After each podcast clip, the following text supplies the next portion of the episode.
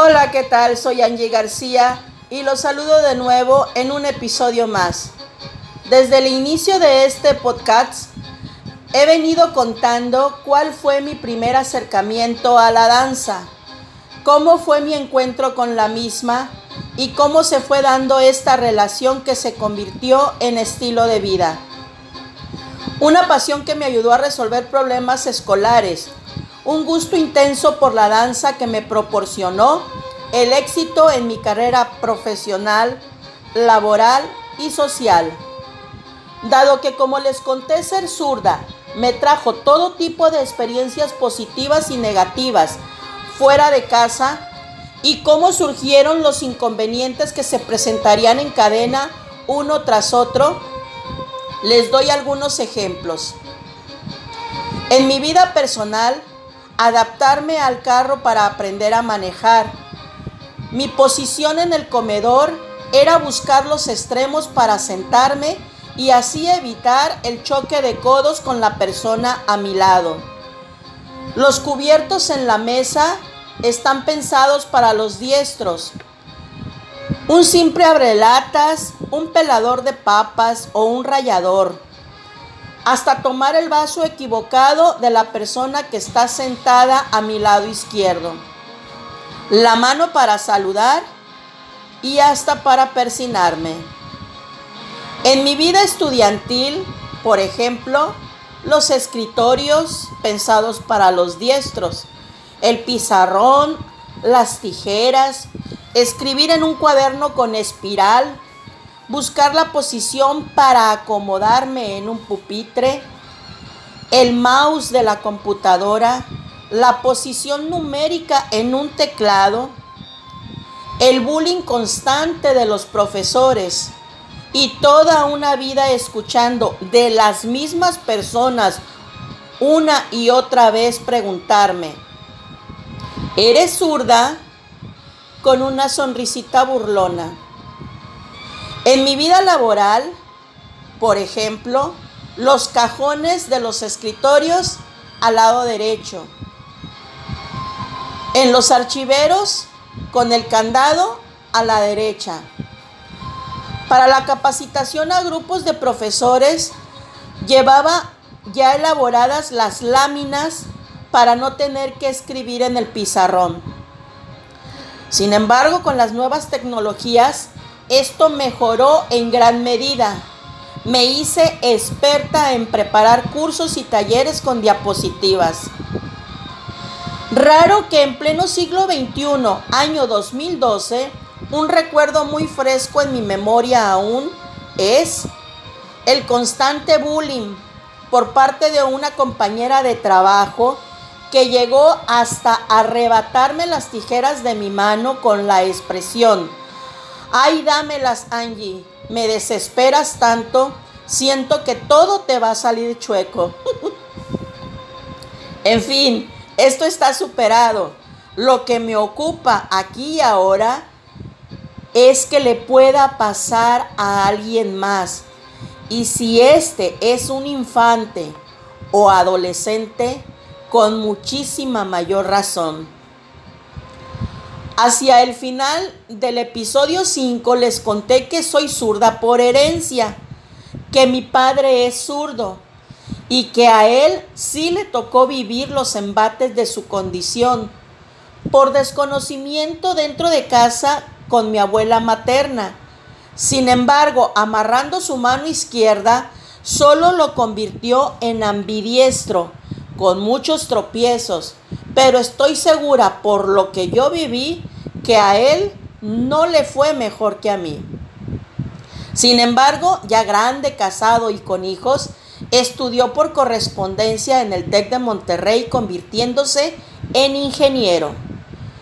En su época en la que no existían las grandes ventajas de la actualidad, ni las oportunidades de estudios universitarios, ni la economía por el número de hijos por familia, mucho menos pensar en las grandes ventajas que ofrece la escuela actual.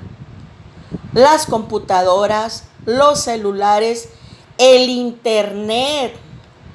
Aunque estos avances en cuanto a educación se refiere, considero se podrían utilizar de forma más productiva y con mayor responsabilidad. Lo que hoy vivimos con la pandemia solo aceleró para todos la digitalización y las actividades en línea. Grandes ventajas de las que aún muchos hoy, aquí y ahora, se quejan. Pues bien, los años de secundaria y de preparación para el futuro continuaron mi desarrollo intelectual, a la vez que daba rienda suelta a mi parte emocional, intuitiva y creativa. Un reto de mi condición fue formar parte de la banda de guerra por seis años en el colegio.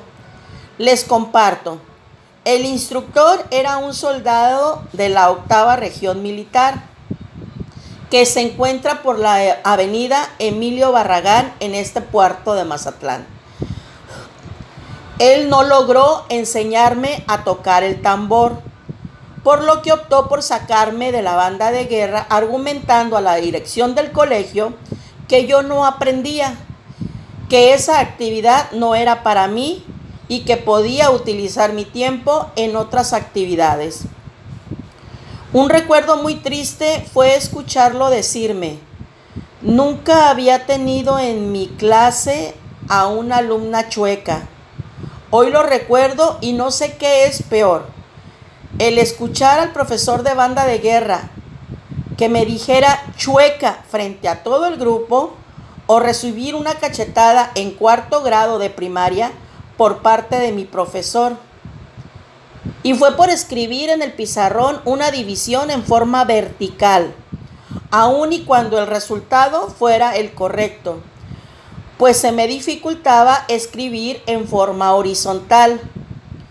Hoy sé que pude haber aprendido si no hubiese tenido que estar escondiéndome de los profesores para escribir todos los días por tantos años. Lo mejor lo positivo y lo que recomiendo en estos casos es que los profesores rescaten y se interesen por el historial del alumno, que consideren las dificultades que estos presentan y las conviertan en oportunidades, en motivaciones, en logros. Yo lo hice, sí, y me funcionó con chicos etiquetados como revoltosos, malportados, groseros o burros. Los consideré como mi mano derecha.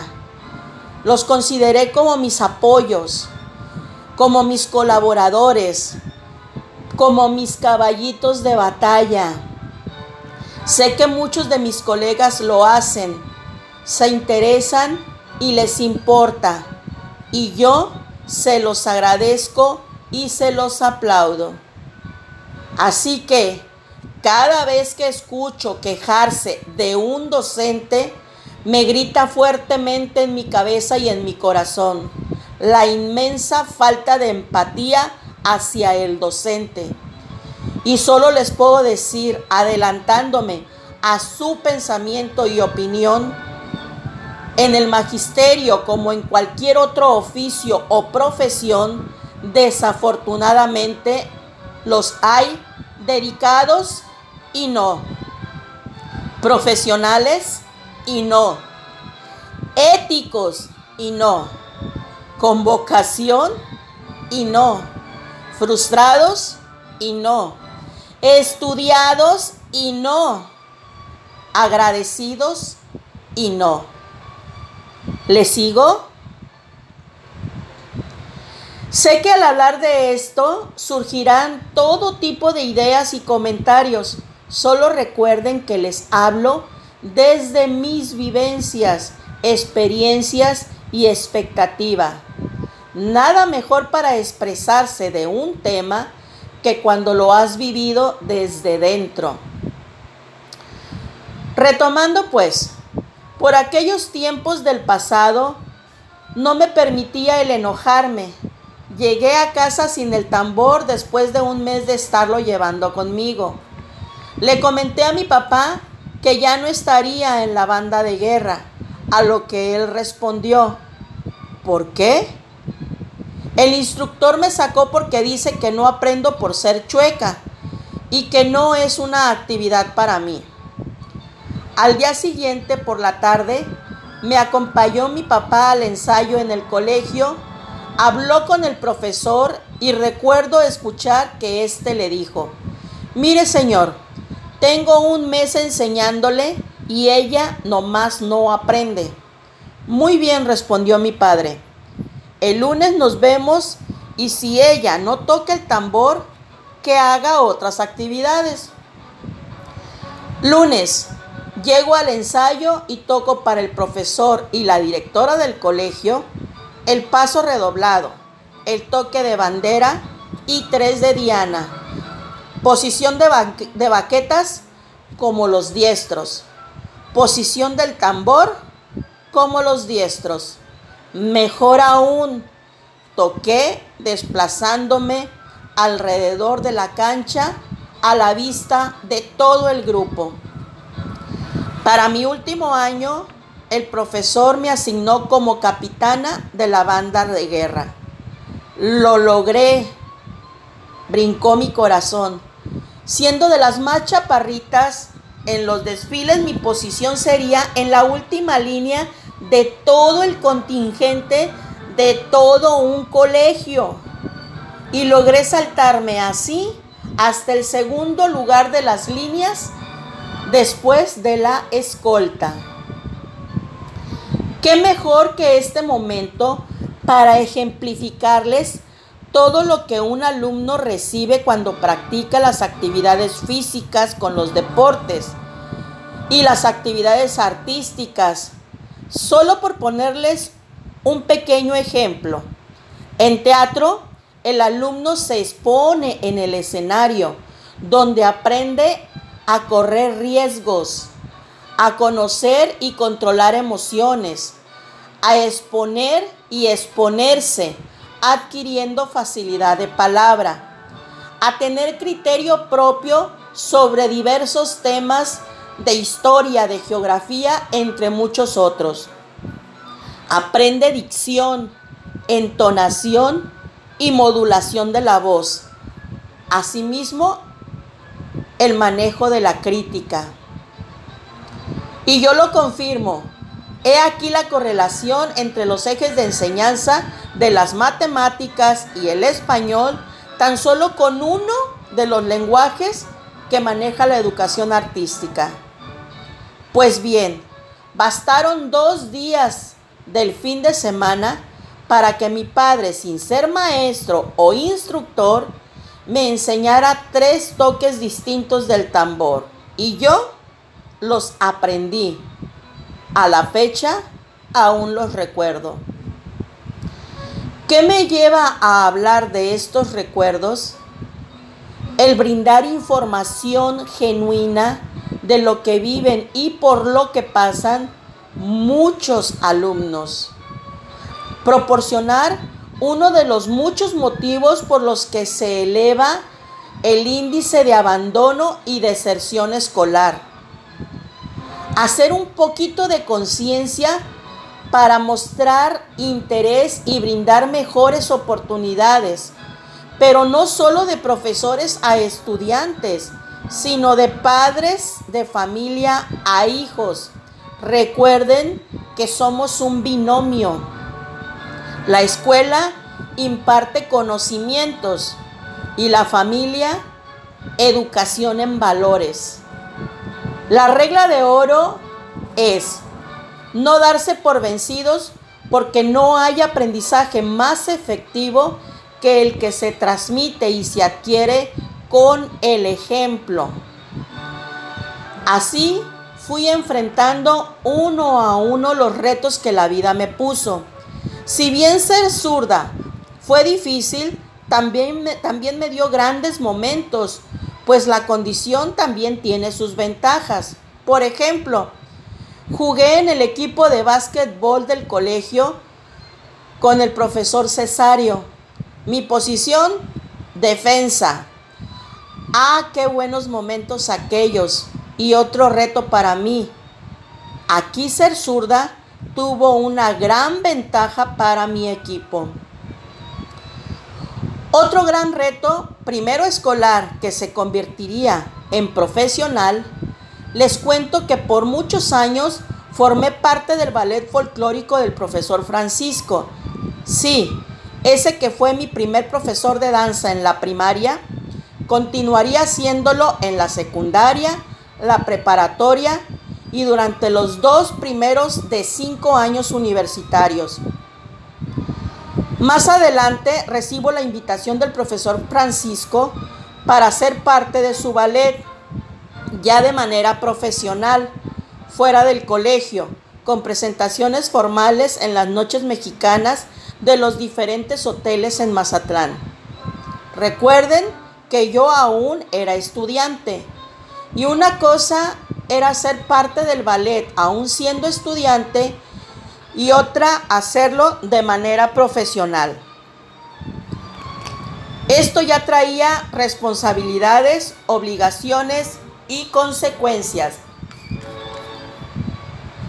Una vez más, la práctica de la danza me brindaría ese apoyo que hasta hoy me hacía superar los retos académicos.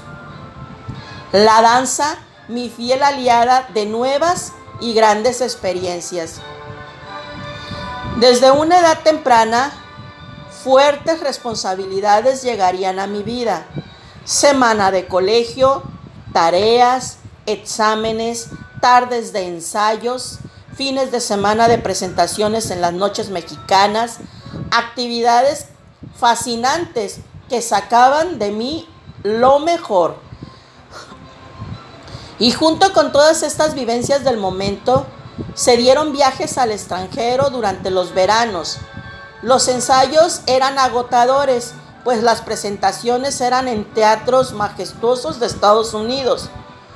Poco a poco los compromisos eran más y ya no solo era el gusto por la danza, sino que se convirtió en uno de mis primeros trabajos en la vida. Aún así, es mi motivación, mi gusto, mi pasión, mi motor. La danza, la música es lo que me mueve, me hace feliz y por lo cual imprimo interés en mis estudios, en mi trabajo y en mi vida personal. A tal grado que aún considerándome mala para la escuela, Logré estudiar al mismo tiempo mi carrera de licenciada en psicología y como maestra de danza y recreación. Más adelante, trabajar y estudiar al mismo tiempo una maestría, qué gran reto. Solo que este me complementaría en la búsqueda de nuevos horizontes, los primeros pasos que me guiaron para saber por fin cómo ser psicoterapeuta. Todo de nuevo me guiaba hacia la danza y el movimiento. Y este es otro gran tema que abordaré más adelante, la terapia de movimiento. Todo lo anterior motivó por lo cual estar convencida de las grandes bondades de practicar la educación artística. Esta se convirtió en una de las mejores estrategias de enseñanza-aprendizaje en mi vida. Y con los años, al convertirme en docente de educación artística, ¿quién lo diría? Lo llegaría a compartir con mis colegas asesorados durante mi periodo en la función como asesora en mi magisterio. Le apuesto todo a la educación artística como materia importante en el mapa curricular para ser utilizada como recurso invaluable adherido a las escuelas de educación básica, una importante herramienta que hoy por hoy está considerada como un método de enseñanza que ayuda a los alumnos a canalizar sus emociones a través de la expresión artística, como se los mencioné anteriormente en la práctica de teatro. Por lo tanto, contribuye al desarrollo cultural y cognitivo de las personas. Créanme, la educación artística en educación básica no es únicamente enseñar al alumno un baile o a actuar, a pintar o a cantar. La educación artística reproduce los parámetros artísticos de una época al difundirlo entre los alumnos. La educación artística desarrolla capacidades, actitudes, habilidades y destrezas en un mundo de interacción muy difícil, siendo niñas o niños en la escuela, adolescentes en una sociedad e incluso como adultos jóvenes en el plano laboral.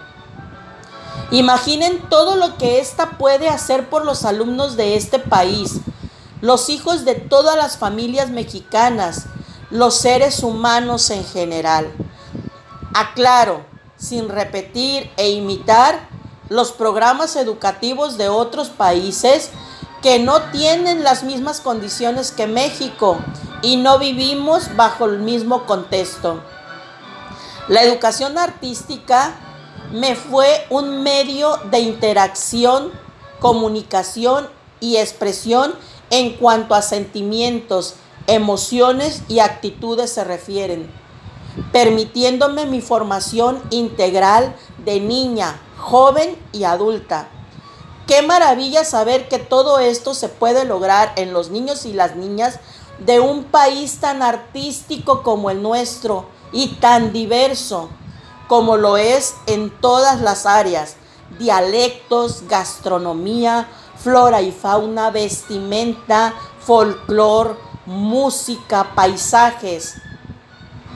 Dicho esto, les describo un poco de las bondades de cada uno de los cuatro lenguajes que se abordan en la clase de educación artística en educación básica. El trabajo en la expresión y apreciación plástica consiste en estimular la relación entre el alumno y las obras de arte, con ejercicios de atención, observación y reflexión, con preguntas tales como, ¿qué crees que sucede en esta pintura? ¿Por qué? ¿Qué hora del día crees que es? ¿Te recuerda a algo o a alguien? ¿Te imaginas? ¿Qué pasaría si? ¿Qué piensas acerca de? Etcétera. Lo más conveniente aquí es dirigir la participación del alumno de la siguiente manera. Observar con atención la clase. Describe lo que ves. Interpreta la imagen. Intercambia ideas con tus compañeros elabora una conclusión. Esto por citar solo un muy pequeño ejemplo de clase. Ahora bien, ¿por qué y para qué es importante la clase de expresión y apreciación plástica en la vida del alumno? La experiencia que da el comentar una imagen o una obra de arte le brinda al alumno un espacio para desarrollo crítico descubre su capacidad de análisis que más adelante le permitirán en un mundo real diferenciar y hacer conjeturas ante distintas situaciones laborales y sociales, así como la toma de decisiones. Le permitirá buscar y encontrar en su vida cotidiana diferentes maneras de expresar sus hallazgos, desarrollar sus capacidades de atención y expresión, tanto como la reflexión.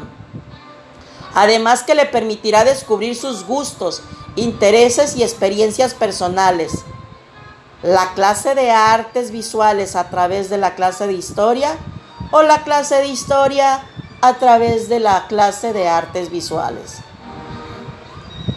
El trabajo en la expresión corporal y danza consiste en mostrar a la comunidad danzas o bailes como resultado de un proceso de expresión corporal. En la actualidad ha cambiado en mucho la forma de impartir estas clases. En el pasado el profesor se dedicaba al montaje de danzas o bailes para festivales, concursos y muestras. Con el tiempo y rescatando la relevancia, el docente comenzó a impartir esta clase conocida como módulo didáctico artístico. ¿Qué quiero decir con esto? Que el trabajo se fue integrando poco a poco. A la par, los aprendizajes esperados implícitos en los planes y programas de la clase de historia, geografía o español con los aprendizajes esperados del programa de educación artística, logrando así en los alumnos aprendizajes significativos.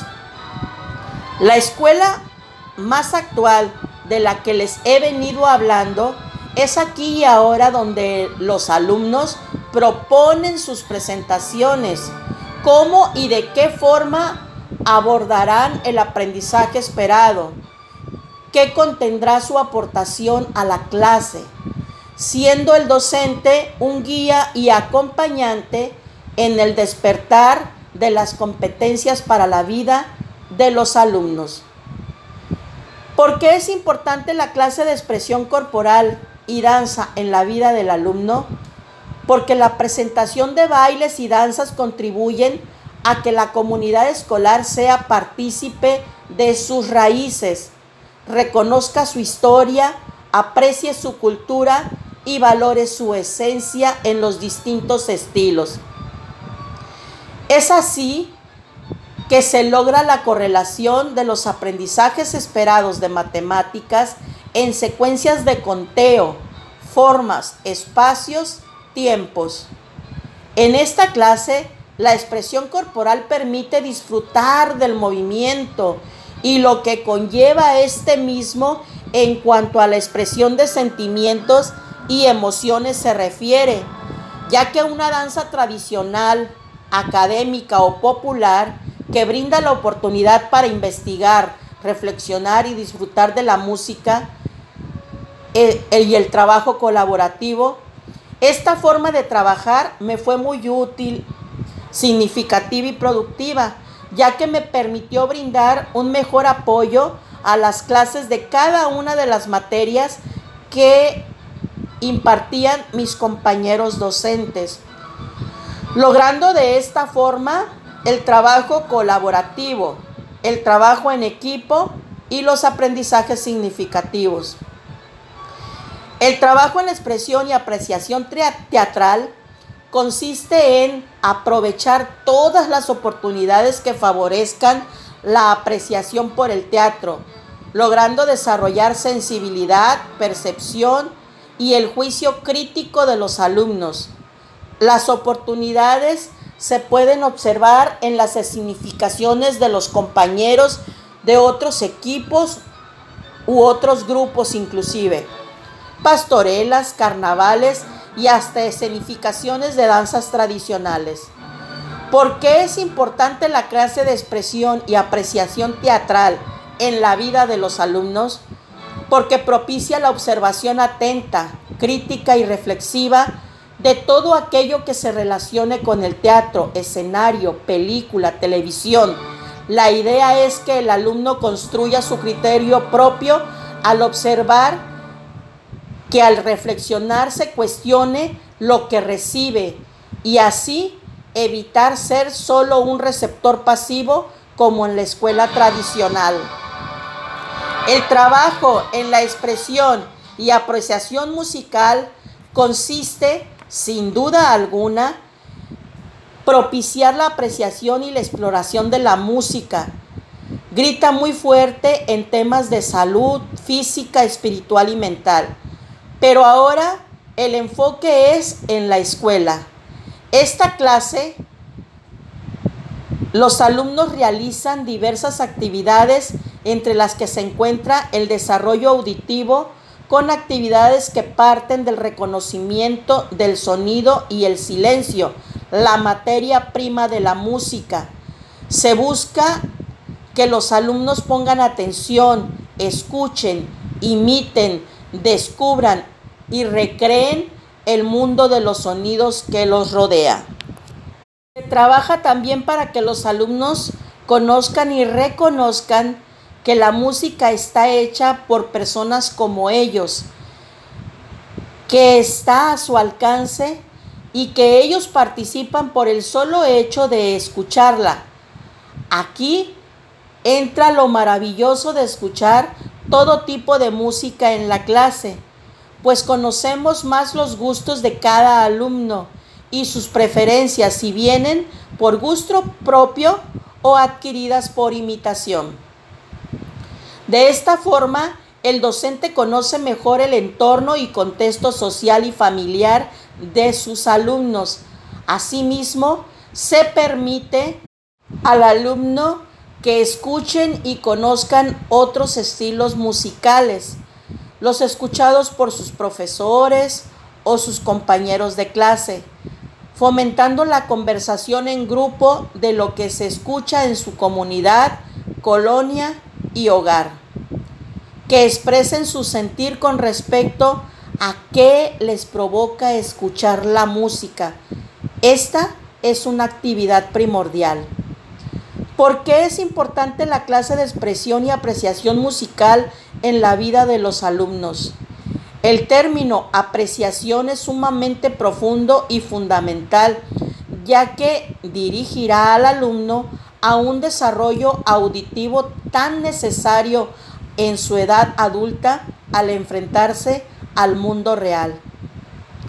Porque se enriquecen cada una de las actividades de clase, su percepción auditiva, favoreciendo un buen desempeño como persona en sus actividades cotidianas que la vida le ponga enfrente. La clase de música les permite a los alumnos desarrollar su sensibilidad aprendiendo a identificar sensaciones y ponerles en palabras a la hora de conversar en grupo. Esto favorecerá en un futuro una mejor comunicación verbal como la comunicación no verbal que se adquiere en la clase de danza. El trabajo en equipo. Los alumnos al descubrir las diversas posibilidades del sonido y la música enriquecen su vida personal, social y laboral. Para cerrar, aún y cuando ser zurda me hizo retraída, introvertida e insegura en la escuela y en la vida, mi gusto por las artes, mi pasión por la danza, mi amor por moverme al compás de las notas musicales del folclore me ayudarían profundamente a concluir todos mis estudios universitarios y logros académicos tanto como personales. Vencer adversidades y, por qué no mencionarlo, convertirme en un ser humano de calidad con espíritu de servicio. Hoy, a mis 57 años de edad, les confirmo, ser zurda y amar tanto el arte son de las dos mejores experiencias que tiene mi vida. Hola, ¿qué tal?